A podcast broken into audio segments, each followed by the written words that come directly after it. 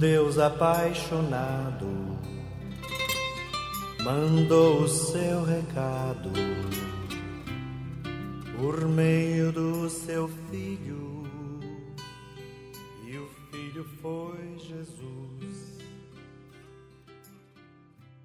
31 episódio.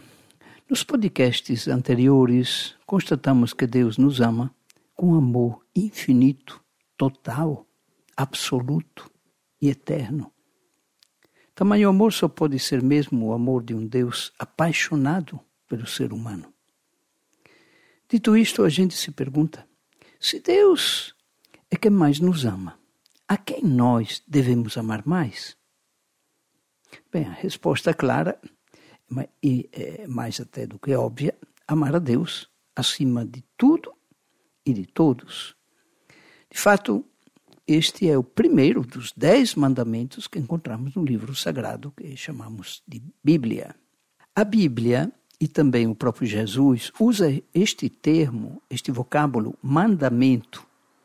Esse nome mandamento me soa estranho, já que em sua raiz tem o verbo mandar, que por sua vez tem o sentido de ordenar, obrigar.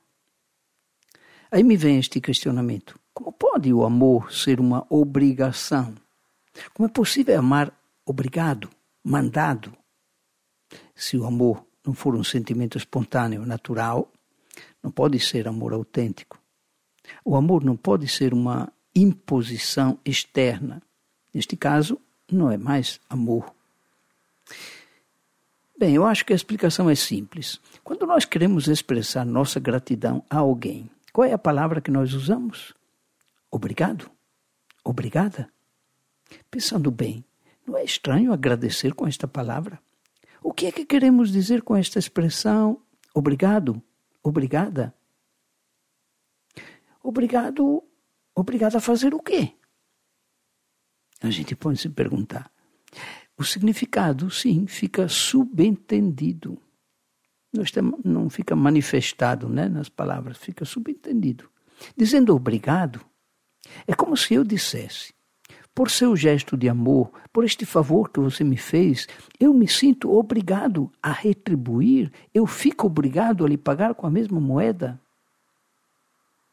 É, nesse sentido, sou eu que me sinto moralmente obrigado, sou eu que me sinto em dever de retribuir. A obrigação é minha, vem de mim, é interna e não externa. Eu não me sinto compelido, constrangido, forçado. Não se trata de um ato coercitivo, nada de coerção externa. Portanto, amar a Deus não é uma obrigação imposta. Amar a Deus é agradecer seu amor, é se sentir na obrigação de tentar retribuir pelo menos um pouco, é sentir o prazer e o desejo de amá-lo. Agora, na sequência, outra pergunta que nos vem espontânea será esta: como é afinal que nós podemos amar a Deus? É, esse é o, é, é o problema, esse é o, o que nós nos propomos. Como é que nós podemos amar a Deus? Eu vou começar nesse podcast a tentar responder essa pergunta. Essa é uma daquelas perguntas curtas que exigem uma resposta longa. Desde criança, nós aprendemos e memorizamos o Decálogo, ou seja, os Dez Mandamentos da Lei de Deus, recebidos por Moisés diretamente do próprio Deus, esculpidos nas duas tábuas da lei no Monte Sinai. Três mandamentos se referem ao relacionamento do ser humano com Deus, e os outros sete ao relacionamento ao relacionamento entre os seres humanos. Veja bem, já esta constatação de uma desproporção a favor do ser humano nos chama a atenção. Parece que Deus se preocupou mais com a gente do que consigo mesmo. E a gente se pergunta com intrigante surpresa e admiração: por quê? Ou seja, por qual causa e por qual finalidade? Por qual razão e por qual motivo? Que deu um 3 a 7. Eu tentei encontrar respostas convincentes a estas perguntas e procurar entender o significado, as implicações, as consequências disso. Então, comecei analisando o texto seguinte. Marcos 12, Evangelho de Marcos, capítulo 12, versículos de 28 a 34. Vou ler para você. Um doutor da lei estava aí e ouviu a discussão.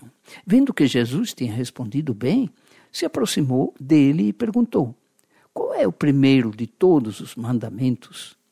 Jesus respondeu: O primeiro mandamento é este: Ouça, ó Israel, o Senhor nosso Deus é o único Senhor.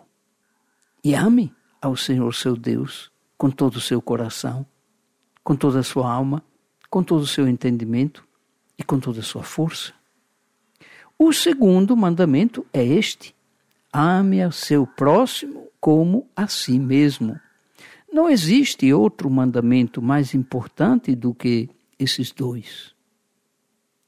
O doutor da lei disse a Jesus: Muito bem, mestre, como disseste, ele é na verdade o único Deus, o único Deus, e não existe outro além dele. E amá-lo de todo o coração, de toda a mente, com toda a força, e amar o próximo como a si mesmo é melhor do que todos os holocaustos e de que todos os sacrifícios. Jesus viu que o doutor da lei tinha respondido com inteligência e disse: Você não está longe do reino de Deus. E ninguém mais tinha coragem de fazer perguntas a Jesus. Bom, o doutor da lei, você percebeu, ele havia perguntado qual é o primeiro de todos os mandamentos. Os rabinos traziam 613 mandamentos, é, é, obrigações 613. Imagine, nesse emaranhado, queria saber qual é o mais importante, afinal. Jesus respondeu apropriadamente: Ame ao Senhor seu Deus com todo o seu coração, com toda a sua alma, com todo o seu entendimento. Esse é realmente o maior e primeiro mandamento. Mas por que Jesus não parou por aí? Já tinha respondido claramente e satisfatoriamente à pergunta, citando a Bíblia Sagrada. No entanto, Jesus se apressa a afirmar com toda autoridade que há um segundo mandamento que deve ir junto com o primeiro. O segundo mandamento é este: ame a seu próximo como a si mesmo. Não existe outro mandamento mais importante do que esses dois. Ele fez questão de acrescentar isso. Aqui já podemos fazer uma primeira dedução. Jesus nos deixa claro que religião não é apenas relacionamento entre Deus e a sua criatura humana. Religião é religação, não só entre Deus e a criatura humana. Não pode se reduzir só a isso. Seria apenas uma religião espiritualista e desencarnada. O nosso relacionamento com Deus passa necessariamente pelo relacionamento com o nosso próximo. São João, o discípulo amado, apóstolo e evangelista, chegará a sintetizar esta verdade afirmando com toda a sua autoridade: se alguém disser amo a Deus, mas odeia o seu irmão, é mentiroso. Pois quem não ama o seu irmão, a quem vê, não poderá amar a Deus, a quem não vê. 1 João 4, 20. Eu paro por aqui próximo podcast me propõe de continuar esse assunto. Deus te abençoa. Ao longo do caminho existe um pão e um vinho enchem de sentido a vida de quem vai. Por isso, ao receber Santo de Javé. A minha fé me diz que posso ser feliz. E Ele